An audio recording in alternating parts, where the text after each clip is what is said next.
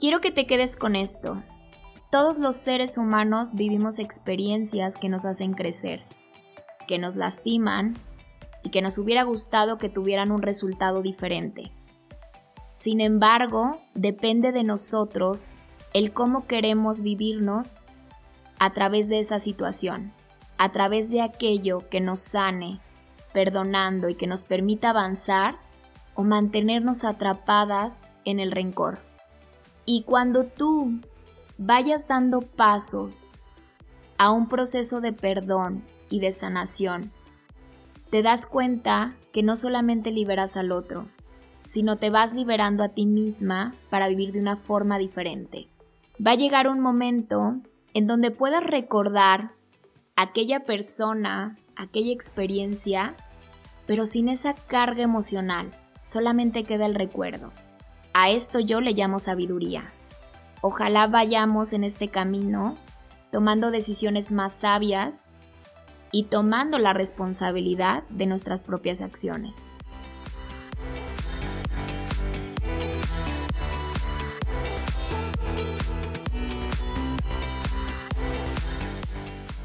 Hola, ¿cómo estás? Espero que te encuentres muy bien. Bienvenida a este tu podcast Mirar la Vida. Recordando que este es un espacio en donde nos desconectamos del exterior, cuestionamos la forma en la que vivimos la vida y aprendemos a conectarnos y a mirarla de una forma diferente. El día de hoy te quiero platicar que tenemos un tema súper interesante, se llama Elijo perdonar y avanzar, en donde vamos a platicar cuáles son los beneficios de perdonar aquellas personas, situaciones o experiencias que nos han lastimado primero que nada comprendiendo los beneficios y cómo podemos avanzar para tener un caminar mucho más ligero en la vida. Así que te propongo que te quedes porque al final vamos a platicar de tres áreas del perdón que no te puedes perder.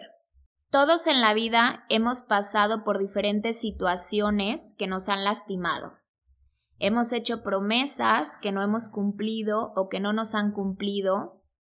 Hemos terminado con el corazón roto de alguna relación en donde pusimos todas nuestras expectativas o probablemente nos hemos sentido traicionados o decepcionados por una amistad, algún socio, en algún proyecto o en algún negocio. Esto es parte de la vida y del caminar del ser humano. Estas experiencias nos van dejando lecciones en donde vamos aprendiendo cómo contribuimos a que estas situaciones no sucedan. Sin embargo, aquí tenemos dos opciones. O nos quedamos en esta parte de ser víctimas, con el resentimiento, con esta parte de yo no perdono, porque lo que me hiciste hace tiempo me lastimó tanto que no puedo vivir bien, o nos hacemos un favor a nosotros mismos y aprendemos a perdonar y avanzar.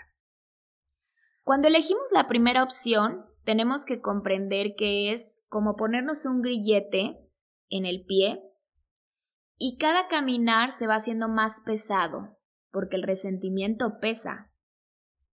Así que vamos avanzando en diferentes áreas de nuestra vida, pero emocionalmente nos quedamos como atrapados en el tiempo. Y a lo mejor no sé si te pasa que te mencionan a esa persona que te hizo daño hace tiempo y sientes cómo te duele el estómago o sientes como que se te va el aire. Quiere decir que las emociones no han sido gestionadas. Entonces, bueno, vamos caminando en esta parte bajo un resentimiento, bajo la herida, bajo la victimez. Podemos incluso escuchar decir, es que yo ya no creo en el amor porque hace 10 años mi primer pareja me traicionó y para mí ya todos son iguales. Y decido quedarme con esta creencia. O yo no vuelvo a poner un, proyecto o un negocio con alguien porque aquel socio que yo elegí en alguna vez, pues también las cosas no sucedieron, eh, me traicionó, me robó, no estaba en los tiempos como yo lo necesitaba y bueno, al final yo no vuelvo a confiar, ¿no? Aquí el punto es que el otro siempre tiene la responsabilidad de cómo vivo hoy. Y esto, justamente esto, es lo que quiero que tomes conciencia el día de hoy. Porque todos vamos a pasar por diferentes experiencias que nos van a sacudir y que vamos a decir, bueno, yo no esperaba que esto sucediera así, me siento traicionado. Pero aquí el punto es, ¿qué elijo hacer con esto? La otra propuesta es revisar, quitarme el grillete que me está pesando y aprender a perdonar. Oye Lidia, pero esto del perdón a mí me suena como que me pone en posición de me lo puedes volver a hacer, ¿no? No sé si recuerdas que a lo mejor tenemos algunas programaciones en la infancia, donde si mi hermanito me pegaba, yo le decía a mi papá, es que me acaba de pegar. Y mi papá decía, bueno, pídele perdón y ya. Y esto significaba para mí, ok, me pide perdón, pero ¿qué pasa con mi enojo?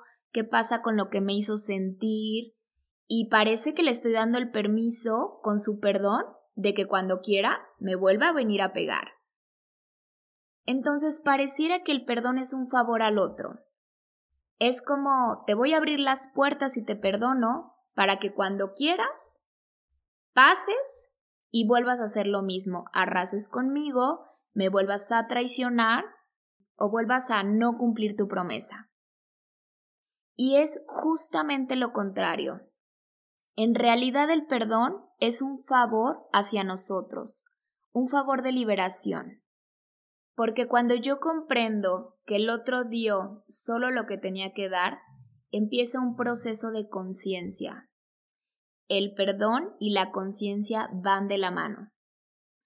Así que yo también tendré que revisar, algo que no nos gusta mucho, cómo contribuimos a que esta situación pasara de esta manera. Probablemente no puse los límites que tenía que haber puesto en esa relación. Probablemente no establecí bien los términos con aquel socio por miedo a que no se fuera. Probablemente no expresé claramente cuáles eran mis necesidades o le cedí todo el control a la otra persona.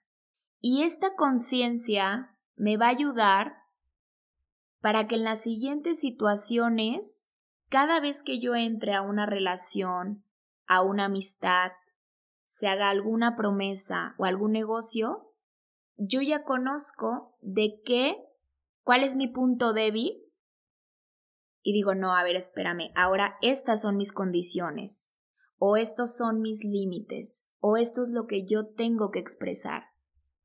Y así voy avanzando con la vida. Así que te voy a platicar ahorita de tres áreas que son súper importantes en este tema del perdón. Incluso te voy a invitar a que puedas hacer un ejercicio simbólico para que podamos ir soltando y gestionando aquellas emociones que todavía no logro acomodar con aquella persona o aquella situación. El primer pilar de las áreas del perdón es comprender que nada es personal. Pongamos un ejemplo. Juan traicionó a Lidia. No es que Juan estuviera buscando a Lidia exactamente para traicionarla. Es que por la historia de Juan, por su infancia y por lo que él lleva cargando, lo único que tenía que dar en una relación que podía dar era eso. Nada es personal, cada quien da lo que trae adentro. Entonces, esta situación habla más de Juan y de la calidad de persona que es Juan que de Lidia. Después de esta situación, vamos a revisar tres puntos en el cual vamos a hacer un ejercicio para poder detallar cuál es la importancia de poder perdonar y poder sanar y avanzar con nuestra vida. Así que el primer punto que vamos a detallar, en el cual te invito a que puedas buscar una hoja de papel, una pluma o en tu tablet en donde puedas escribir, se llama la responsabilidad. La parte de la responsabilidad conlleva todo lo que tiene que ver con lo que Juan hizo. Es decir, Juan no cumplió con su promesa, Juan rompió mi corazón, Juan y yo establecimos un negocio que no se estableció a término, Juan habló mal de mí, Juan me decepcionó, todo lo que Juan hizo es parte de su responsabilidad. A mí ya no me cuestiona juzgarlo. ¿Por qué? Porque hoy comprendo que nada es personal, que es justamente lo que Juan tenía que dar. Y punto. Entonces, en mi hojita voy a escribir, Juan, esto es lo que hiciste. Y, empiezo punto por punto a desarrollar qué es lo que Juan hizo.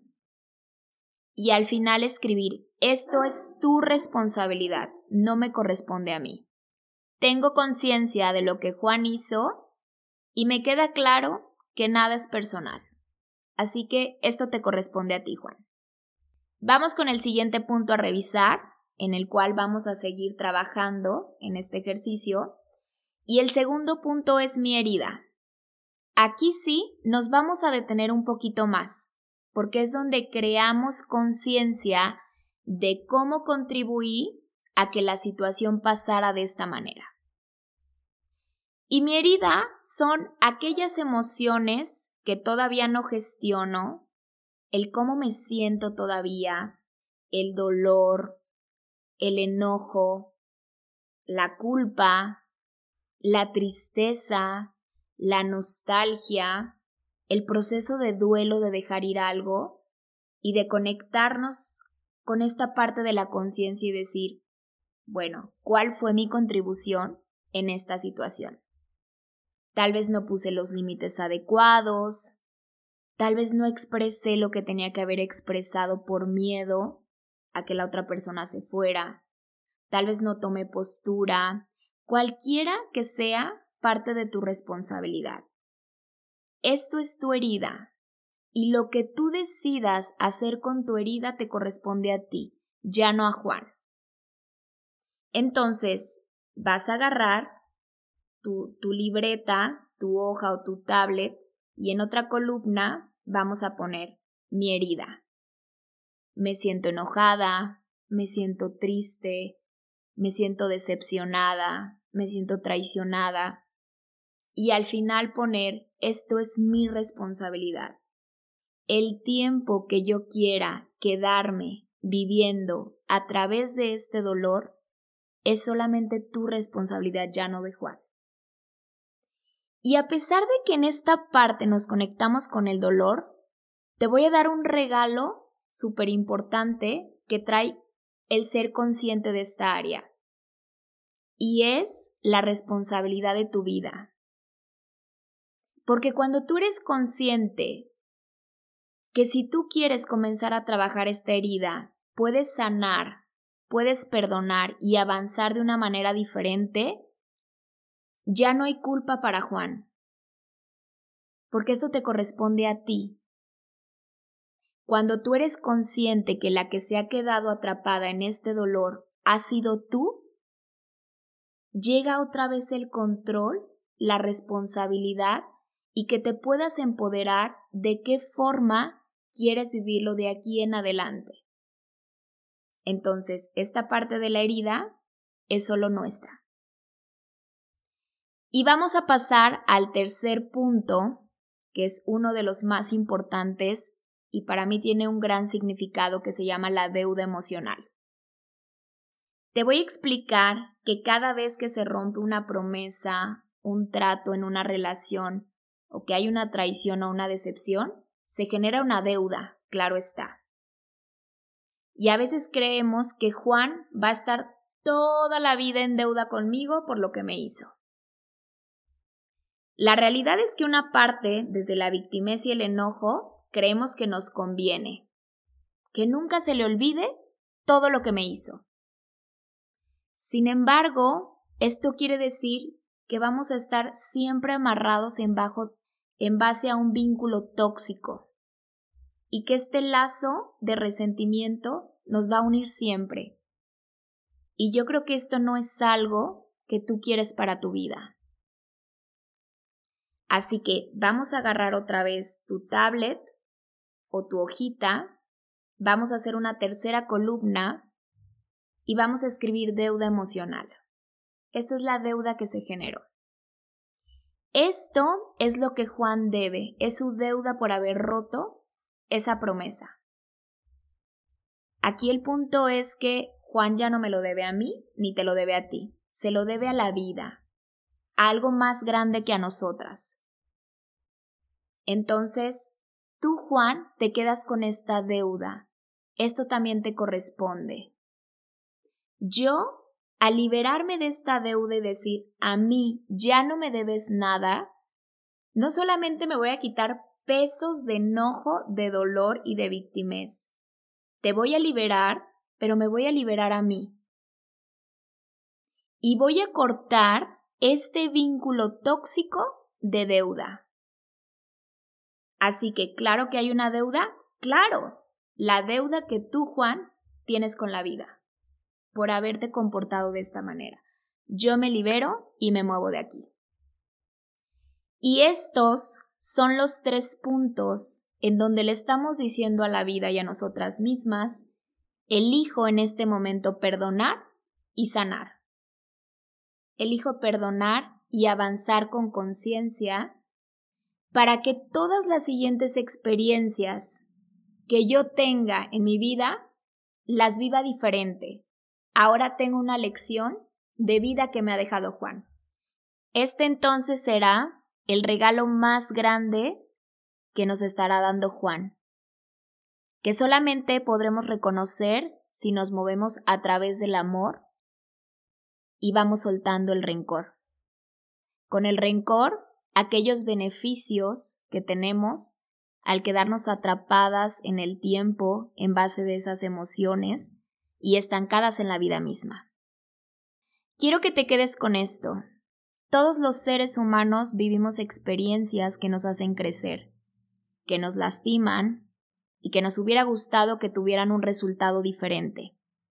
Sin embargo, depende de nosotros el cómo queremos vivirnos a través de esa situación, a través de aquello que nos sane, perdonando y que nos permita avanzar, o mantenernos atrapadas en el rencor.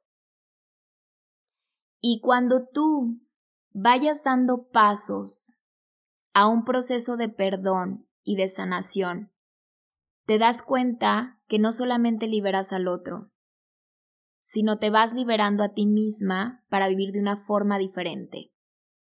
Va a llegar un momento en donde puedas recordar aquella persona, aquella experiencia, pero sin esa carga emocional, solamente queda el recuerdo.